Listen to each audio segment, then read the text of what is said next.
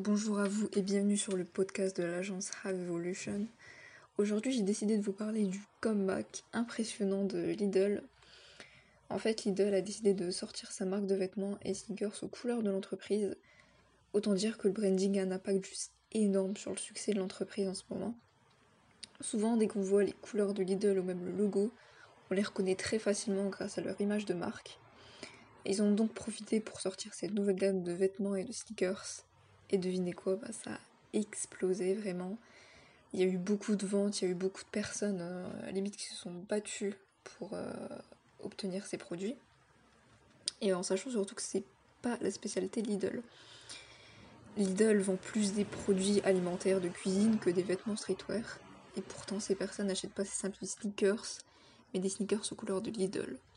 Lidl vend parfois des sneakers très simples, pourtant celles-ci n'ont pas énormément de succès euh, comparé aux sneakers euh, aux couleurs de la marque.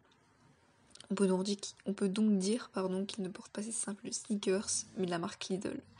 Et certaines personnes ont même profité pour revendre ces sneakers en vue de cette très forte demande. Donc il y a eu beaucoup de personnes, euh, comme j'ai dit, qui se sont battues pour obtenir cette paire.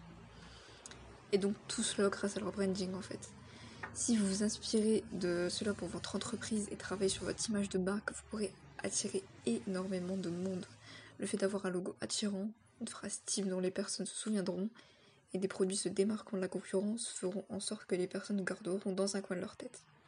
C'était Siam de l'agence Have Evolution et je vous dis à la prochaine pour un nouveau podcast.